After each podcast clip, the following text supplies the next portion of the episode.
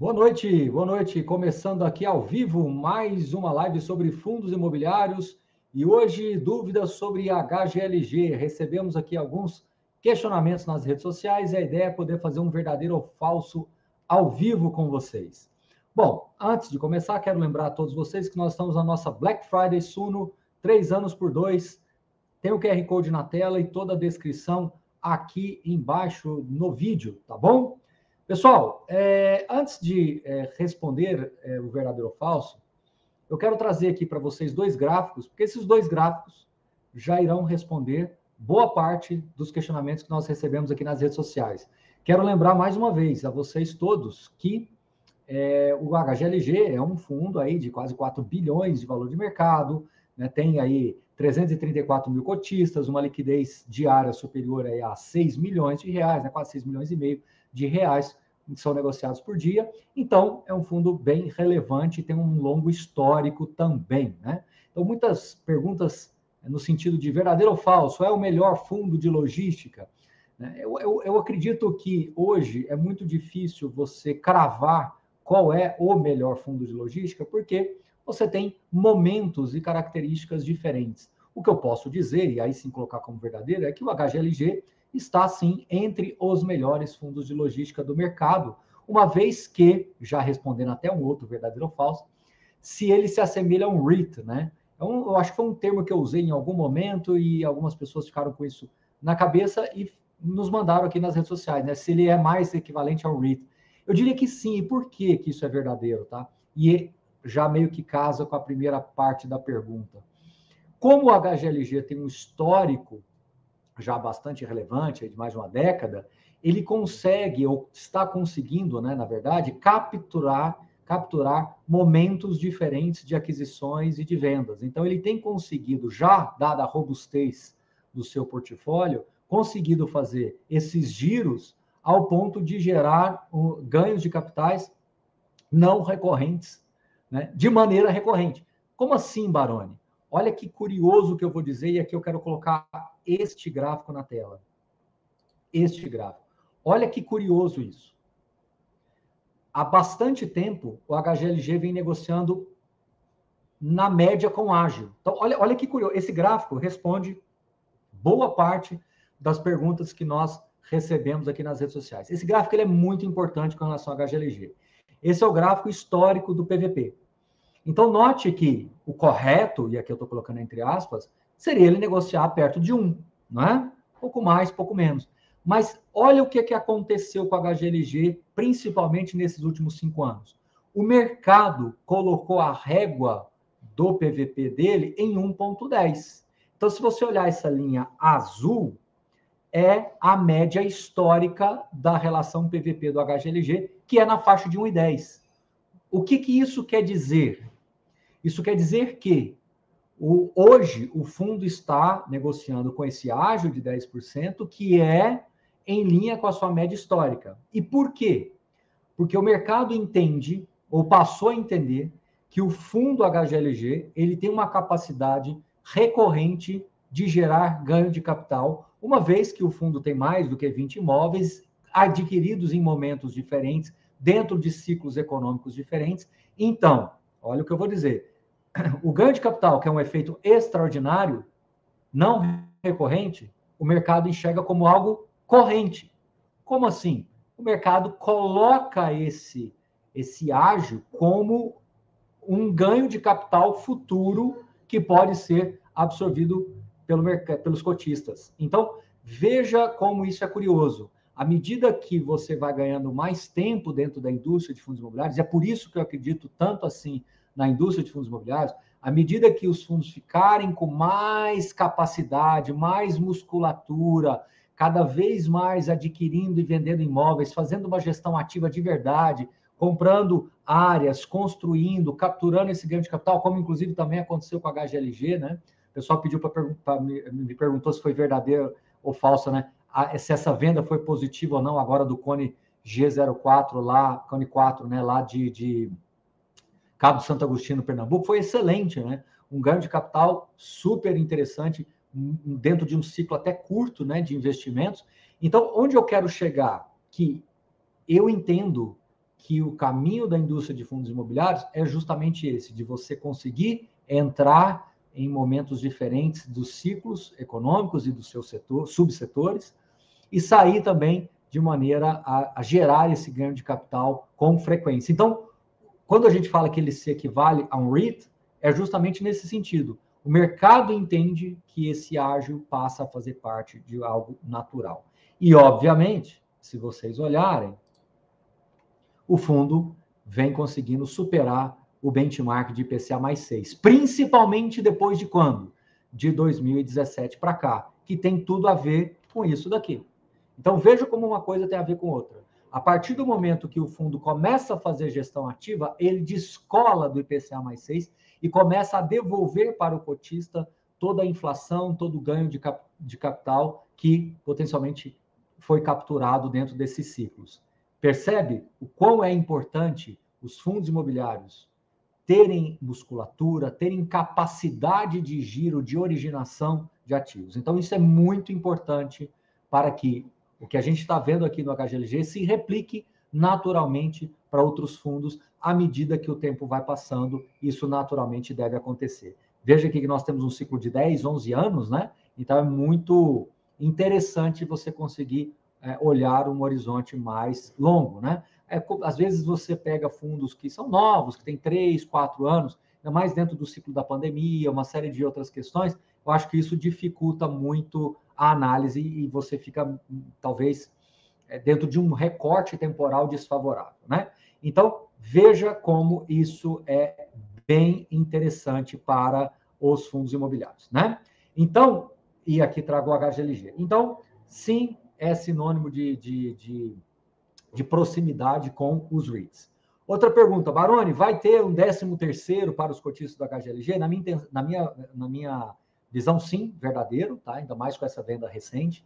Hoje tem quase dois reais já com base no último relatório gerencial de lucros acumulados, mas a gente tem que lembrar que como o fundo ele é antigo e ele vem fazendo esses giros, não quer dizer que ele vai distribuir todos esses, esses dois reais, porque tem lucros que foram acumulados em semestres anteriores e que ficaram dentro daquela regra de 95%. E agora, uma crítica construtiva que eu faço aqui ao time do CSHG é que divida melhor essas informações dentro do relatório gerencial, mostrando o que, que são lucros capturados históricos e o que, que são lucros potencialmente a serem distribuídos no semestre. Eu acho que não é um guidance, mas é pelo menos uma divisão, porque de fato o dinheiro não tem carimbo, né? Então ele vai embolando ali, e para a gente aqui desdobrar isso é mais difícil. Né? Se a gente olha apenas esse, este semestre, ele tem aí um, um, um pouco mais de 1,10 é, já reconhecido nesse semestre. Então, sim, verdadeiro, eu acredito que vai ter um 13 terceiro para os cotistas do HGLG. Baroni, verdadeiro ou falso? O, o fundo tem alguns ativos desafiadores, né? É, é muito verdadeiro e eu acho é, que aí sim é um calcanhar de Aquiles do HGLG, ele tem alguns ativos que são mais difíceis, são ativos que exigem mais cuidado, que são que possuem uma classificação é, inferior, são ativos que não estão dentro de um raio muito competitivo ali próximo de São Paulo. Então, é, na minha visão, ao mesmo tempo que eu vejo como um lado positivo do HGLG, ter esses ciclos e esses microciclos sendo capturados, eu vejo também riscos potenciais com alguns ativos ali é, que precisariam ser é, ter um destino melhor. Ah, o bom de tudo isso é que, como o fundo cresceu bastante nesses últimos anos, esses ativos mais desafiadores ficaram naturalmente mais diluídos. Mas tem sim ali alguns classificados, inclusive C, né, que precisam ser melhor acompanhados pelo mercado. HGLG tem um milhão de metros quadrados, isso o deixa como um dos principais fundos logísticos do mercado. Pergunta: vacância é, hoje é, preocupa? Olha, eu entendo que seja verdade, eu vou dizer por quê. Não, na verdade, falso, não é verdade, não. Eu vou dizer por que não é tão preocupante assim. É porque essa vacância aumentou subitamente, porque um ativo novo passou a fazer parte do portfólio que estava em construção e foi entregue. Então a gente precisa dar pelo menos mais uns, uns dois a seis meses, uns três a seis meses, para que a gente possa virar essa chave para preocupação ou não. É... Desculpem. Nível de alavancagem preocupa? Não, né? uma, vaca, uma alavancagem hoje de 8%, ela é muito bem equacionada dentro do próprio fluxo de caixa do fundo, então não é um fator de preocupação. Deixa eu ver o que mais que chegou aqui para a gente. Ficará cada vez menos interessante a vendas de imóveis. Né? Os galpões, o mercado, depois desse boom, possui menos capacidade de expansão devido à limitação. Olha, é, não acredito que isso seja verdadeiro, não. Eu acho que, eu acho que você sim, como eu disse, no, HG, no HGLG tem sim espaço para vendas.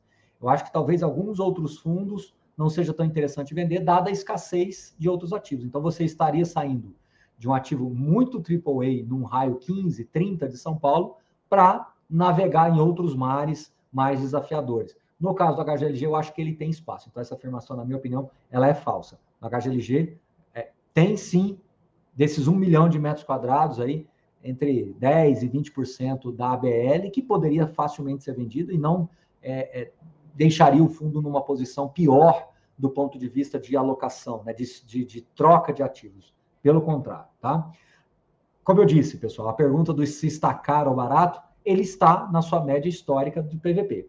Então, sim, ele está caro, se você considerar que o PVP de 1 é o correto, mas não, ele não está caro se você considerar que, historicamente, principalmente nesses últimos cinco anos, o, o, o PVP sempre teve acima de 1,10, tá? que é a sua média aí. Uh, muito bem, deixa eu ver se tem mais alguma aqui. As taxas de emissões são caras. Verdadeiro, eu acho que o CSHG ele tem essa dificuldade de conseguir distribuir a custos menores. Vem diminuindo, mas, na minha opinião, ainda é um, um fator negativo para a HGLG e outros fundos em geral, aí, outras emissões em geral que a gente viu do CSHG. Tudo bem que a HGCR foi um pouco mais baixa, mas o HGLG sim, a última, tanto que ela teve uma certa dificuldade de captar, né? Mas, na minha visão, sim, é um ponto de atenção. Sim, poderia se baixar um pouco dessa taxa, embora, sejamos justos, né? Você tem uma como contrapartida um fundo que tem uma taxa de gestão mais barata do que a média de mercado. Mas eu acho que também uma coisa não poderia ser justificada pela outra, porque senão fica cobertor curto, né? Não é porque você tem uma vantagem, você tem que gerar uma outra desvantagem para compensar. Por que não ter duas vantagens? Então, eu acho que sim, precisaria melhorar, né? Uh, melhor fundo de logística da B3, eu não vou colocar isso como verdade, né? Eu acho que ele está entre os melhores, mas não necessariamente o melhor, tá bom? É, Bom, basicamente eu passei por todas as perguntas. Vamos dar uma olhadinha no chat aqui. A ideia é fazer uma live de uns 20 minutinhos mesmo, tá? É, a, o HGLG cresce de forma orgânica, né? Verdade, eu acho que isso é, é, uma, é, uma, é um ponto muito importante dentro da nossa indústria de fundos imobiliários, que está muito próximo de 2 milhões de investidores. A partir do momento que você consegue crescer organicamente, você pode diminuir os custos de distribuição, né? Você vê o próprio PVBI. Não vamos, não vamos discutir o preço aí, porque ele se pautou mais lá na, na, no valor patrimonial, né? O valor de mercado está mais barato, mas tudo bem. Mas ele conseguiu uma emissão praticamente sem custos, né? Um centavo é custo, custo simbólico. Então, eu acho que sim, a nova tendência é que a gestão passe a reduzir o custo, seja por uma negociação melhor junto ao distribuidor, ou seja por arcar com custos junto do cotista e dividir esse cheque aí com o cotista. Me parece uma tendência que veio para ficar sim, tá? Ah, a crise do Credit Suisse, é verdade, verdadeiro ou falso que impacta? Eu até fiz um vídeo sobre isso, né? É, eu não sei como é que está hoje exatamente a situação do Credit Suisse fora do Brasil, mas no Brasil a gente sabe que a operação tem funcionado, porém, é, eu acho que o investidor de fundo imobiliário precisa entender que um administrador e um gestor são prestadores de serviços do fundo. Né?